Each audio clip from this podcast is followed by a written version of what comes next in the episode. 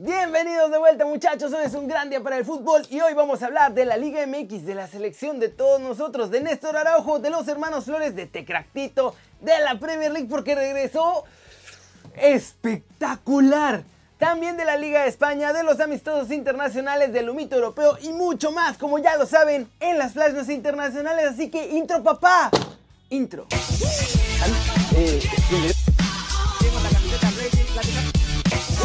Esperando contra Atlético de Madrid.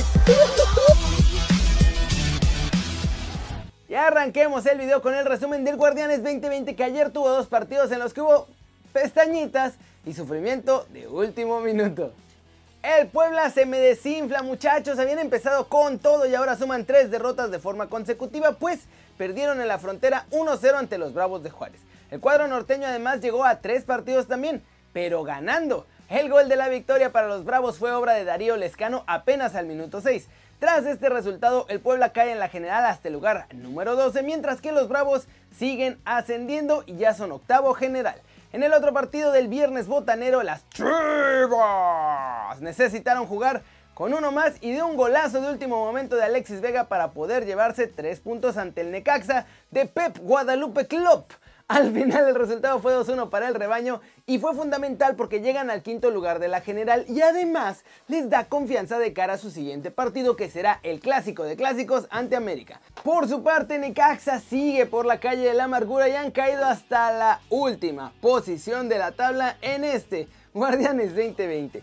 Este sábado habrá más partidos, así que tres de los cuatro equipos del viernes todavía pueden cambiar de posición. El único que no, pues es Necaxa porque ya está en último lugar. Siguiente noticia, hablaremos de Morrison Palma.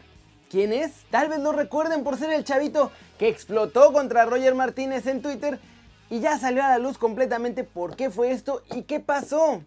Hace algunos días les digo, este canterano del América pidió en Twitter que Roger Martínez se largara del club porque no rendía como debe. Y la cosa es que aunque hubiera sido americanista de hueso colorado, estaba raro que explotara así contra un compañero de su club.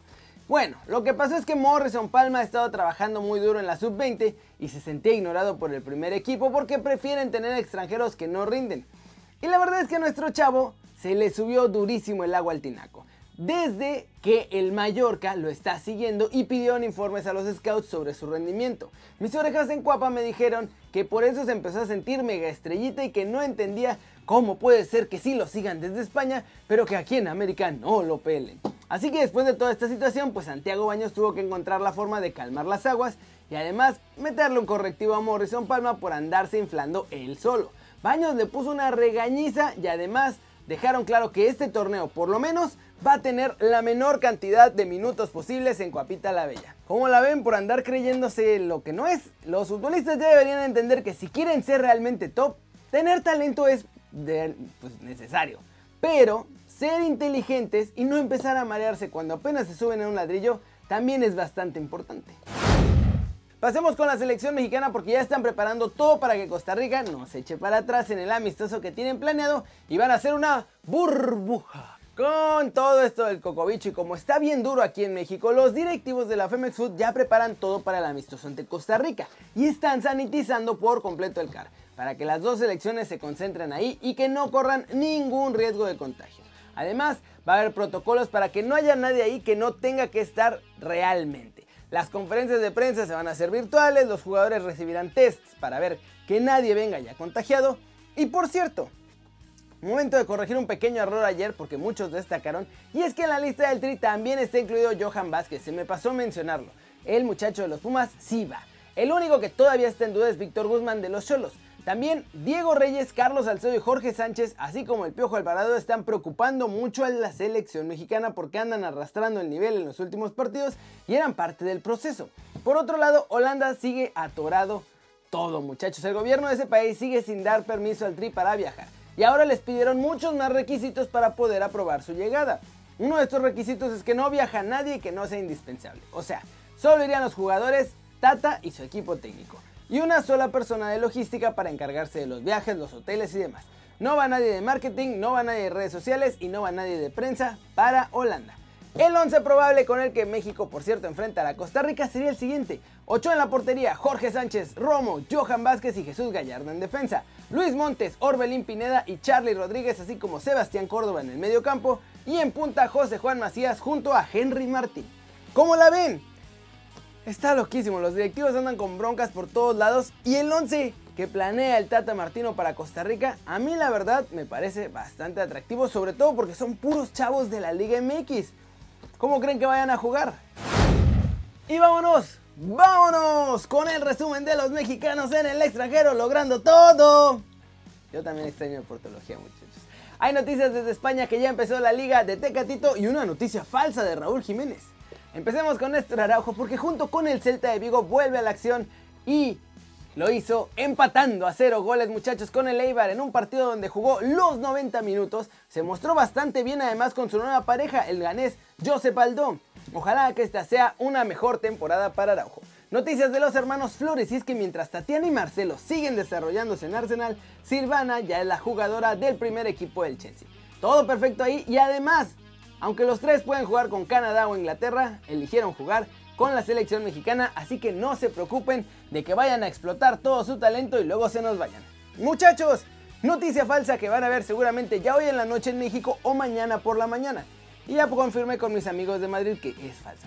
Van a salir con que Marco Asensio decidió irse del Real Madrid y que ante esta salida Zidane ha pedido otra vez a Florentino Pérez que ficha a Raúl Jiménez. Que porque es el sueño de Raúl vestir la camiseta merengue y ahora sí lo va a poder cumplir. Sin embargo, eso es totalmente falso. En el cuadro merengue no tienen en cuenta a nuestro chavo. Raulito está totalmente concentrado en su debut. Y bueno, ya me contarán cuando vean la noticia publicada en México. Finalmente, noticias de Tecatito y su futuro. Lo que me dijeron es que los Wolves están apretando por nuestro chavo e incluso pensando en pagar la cláusula. El Porto le dijo a los Wolves que si no quieren pagar la cláusula completa de Tecatito, pueden aceptar los 24 millones. Pero entonces el cuadro inglés tendría que pagarle casi 7 millones extra al Twente porque los holandeses tienen 30% del valor de la venta de nuestro chavo. No está seguro que los Wolves lo fichen, pero lo que sí les puedo confirmar porque me lo repitieron hoy es que Tegatito se quiere ir de Portugal sí o sí. Y sabe que tiene que hacerlo ahora porque su valor está por los cielos. Como la ven, se mantiene el interés de varios equipos y con la confirmación que me hicieron hoy, lo único que sí es seguro es que Corona va a estar en un nuevo club y en una nueva liga, porque donde no quiere estar es en Portugal. ¿Dónde creen que estará? Flash News, Alex Morgan es nueva jugadora del Tottenham para la temporada 2021.